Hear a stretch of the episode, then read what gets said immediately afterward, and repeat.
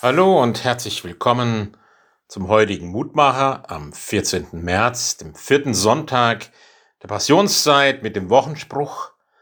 Jesus spricht, wenn das Weizenkorn nicht in die Erde fällt und erstirbt, bleibt es allein. Wenn es aber erstirbt, bringt es viel Frucht. Wieder einmal bedient sich Jesus eines Beispiels aus der Landwirtschaft. Wenn wir ein einzelnes Weizenkorn nehmen und es etwa in eine Schublade legen, dann bleibt es für sich. Es wird mit der Zeit dürr und vertrocknet. Und weil es auf diese Weise wertlos ist, können wir es dann auch wegwerfen. Ganz aber anders, wenn wir es ins Erdreich stecken. Da löst es sich auf und es stirbt.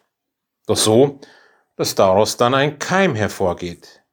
Aus diesem Keim wächst ein Halm, und am oberen Ende des Halms bildet sich die Ähre, die zahlreiche Weizenkörner in sich trägt. Mit diesem Gleichnis weist Jesus auf sein Sterben hin und versucht es zu deuten. Eher vorsichtig will er seinen Jüngern und den Menschen, die zum Osterfest nach Jerusalem gekommen waren und sich um ihn versammelten, seinen bevorstehenden Tod nahebringen. Wie schwer dies war, lässt sich aus der Reaktion des Volkes ablesen. Sie wollen von seinem Sterben nichts wissen. Sie berufen sich darauf gehört zu haben, dass der Christus doch in Ewigkeit bleibt.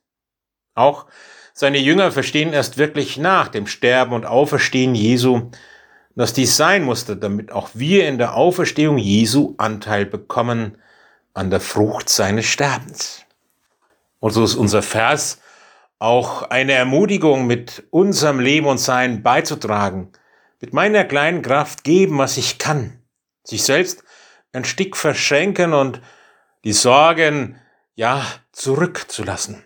Gott wird mich dabei schon finden, falls ich mich verlieren sollte. Er streut seinen Segen über mein Leben, über das, was ich hingebe und aussehe. Er lässt es wachsen. Eine wunderbare Ermutigung. So bete ich mit Worten von Tina Wilms. Gott, du Quelle des Lebens, Schenke uns den Mut, unsere Gaben und Möglichkeiten nicht gering zu schätzen. Hilfe uns einander aufmerksam zu machen auf Talente, die wir entdecken, dass uns einander ermutigen, ungelebte Begabungen ins Dasein zu holen. So segne uns an diesem Sonntag. Amen. Es grüßt Sie, Ihr Roland Friedrich Pfarrer.